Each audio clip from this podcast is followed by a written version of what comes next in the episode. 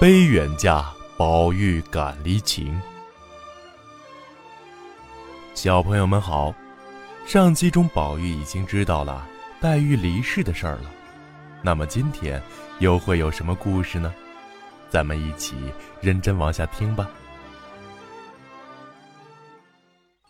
宝玉的身体虽然渐渐康复，但是却再也不像从前那样聪明伶俐了。宝钗知道。这是因为失去通灵宝玉的缘故，所以也不说什么。袭人却常常说他：“你为什么把以前的机灵都忘了呢？要是把那些坏毛病给忘了，倒还好说。可是你偏偏脾气照旧，却更不懂道理了呢。”宝玉听了也不跟他生气，反倒嘻嘻的笑。宝玉一向是爱动不爱静的，时常要到大观园里去逛。贾母一来怕他受凉，二来怕他看见园中的景物又想起黛玉来，难免会睹物伤情，搞不好惹出旧病来，所以也不让他去。原来的那些亲戚家的姐妹们，薛宝琴会到薛姨妈那边去了，史湘云也定了出嫁的日子，所以不大常来。即便来了，也只和宝钗说话，见了宝玉。就是问好，也没有太多的话说。邢岫烟本来住在迎春那里，迎春出嫁之后，便跟着邢夫人住了。李家姐妹也跟着李婶娘住到外面去了，即使到贾府来，也只在李纨那里小住一两天就走了。这样一来，园子里就只剩下李纨、探春和惜春。冷冷清清，大不如从前热闹了。贾政带着几个在京城请的幕僚到江西上任，每天不过是处理一些杂七杂八的事务。他一向不会当官，也被这些事烦得头脑发昏。一天，贾政正在书房里看书，突然收到一封公文，他连忙拆开一看。却是镇海总制写信来为儿子求亲的。这个镇海总制以前就跟贾政一起在京城做官，又是同乡，所以私交很好。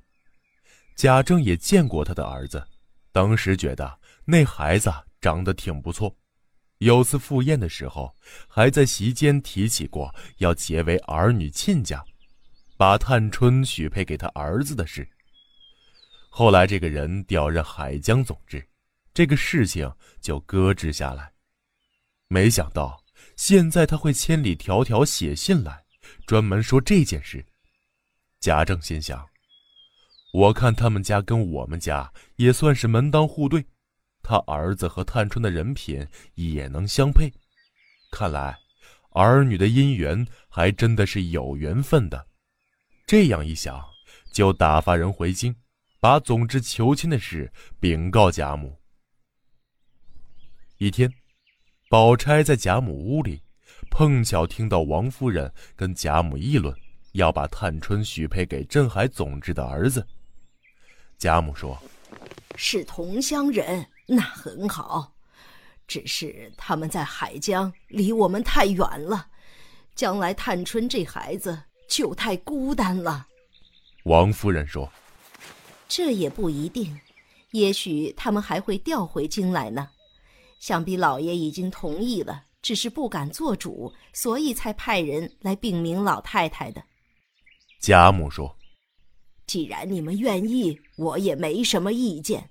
只是三丫头这一去，不知道几年才能回家。要是三两年都回不来，我年纪这么大了，恐怕再也见不着她了。”说着，就掉下泪来。王夫人说：“女儿养大了，总是要嫁给人家的，也难保就一定能在一起。迎春姑娘倒是嫁得近呢，偏偏却时常听说她被女婿打，甚至不给饭吃，就是我们送东西去，她也拿不到。最近听说越发不像话了，也不让她回来。”两口子拌嘴，女婿就说咱们家拿了他的钱。唉，可怜这孩子，总也没有个出头的日子。前几天我惦记他，打发人去看他，谁知道迎春躲在耳房里，怎么也不肯出来。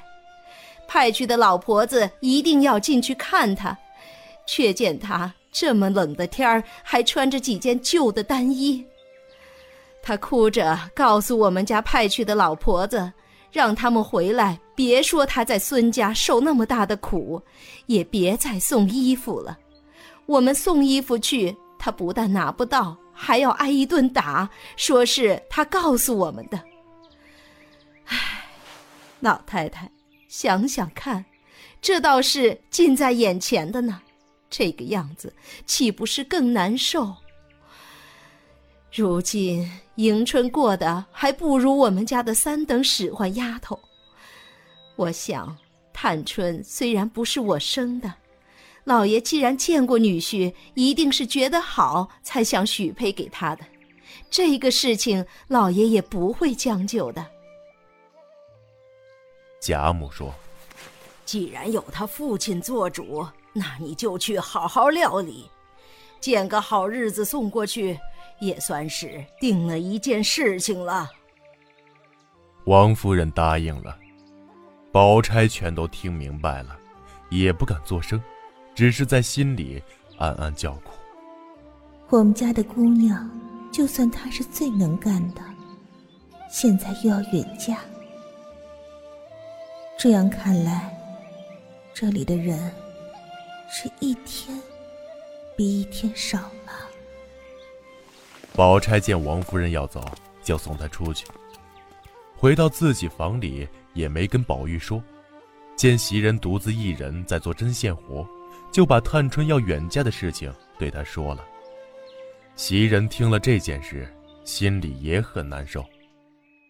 赵姨娘听说了这件事，倒是欢天喜地的，心里说：“我好歹还是他的娘，但是他在家也太瞧不起我了，好像我连他的丫头也不如。现在老爷要把她接走嫁人，但愿她像迎春那样，我就称心如愿了。”这样想着，就跑到探春那里，假装道喜，说：“ 姑娘，你是要远走高飞的人了，到了婆家一定会比在家里还好。你不要一走就把我给忘了呀。”探春低着头，只顾干自己的事情，也不理他。赵姨娘见探春不搭理她，只好气愤愤的走了。探春想到父母之命不可违，自己就要远嫁，也伤心起来。自己发了半天呆，就闷闷的走到宝玉这边来。宝玉看见探春，就问他：“三妹妹，我听说林妹妹死的时候你在那里的？我还听说，林妹妹死的时候，远远的听见有音乐。你说，林妹妹？”是不是有什么不同一般的来历呢？探春笑笑说：“那不过是你想象的。不过那天晚上真的很奇怪，那音乐一点也不像人家平常那样的鼓乐声。”宝玉时常想念黛玉，本来非常烦闷，听了探春的话，觉得那音乐一定是仙乐，心里反倒好受了些。等探春走后，宝玉就跟贾母说。要让紫娟做他房里的丫鬟。紫娟心里不愿意，但是贾母和王夫人派她过来，她也没办法。来了之后，整天就是唉声叹气。宝玉背地里拉着她，低声下气的问黛玉临终前的事情，她也是爱理不理的，从来也没有一句好话。宝玉打听明白了，就想：黛玉死的时候那样清楚。还有仙玉，她肯定是到什么仙境去了。这样一想，心里反倒高兴起来。一天，宝玉忽然听见宝钗和袭人悄悄在那里讲探春出嫁的事情，大叫一声，就哭倒在床上，吓得宝钗和袭人赶紧过来扶起她，问：“怎么了？”宝玉哭得说不出话来，过了一会儿，才哽咽着说。这日子还怎么过呀？我们家的姐妹们都一个个的散了，林妹妹成仙去了，大姐姐已经死了，二姐姐遇见一个混账东西，整天在那里受苦，三妹妹又要远嫁，史妹妹也不知道要去哪里，这些姐妹们都走了，留我一个人干什么？袭人连忙劝解，宝钗摆摆手说：“你不要劝他，让我来问他。”说着就问宝玉。你的意思是说，要这些姐妹们都挨家里陪着你，就不管自己的终身大事了？如果天下的人都像你一样舍不得姐妹出嫁，那我现在也不能陪你了。读书的人都应该是懂道理的，你怎么倒越发糊涂了？袭人也过来劝说。宝玉听他们讲的都有道理，也就不作声了。小朋友们，今天的故事就到这儿了。你们还记得今天的故事主要说的是谁的故事吗？欢迎留言哦。青山不改，绿水长流。咱们下期再会。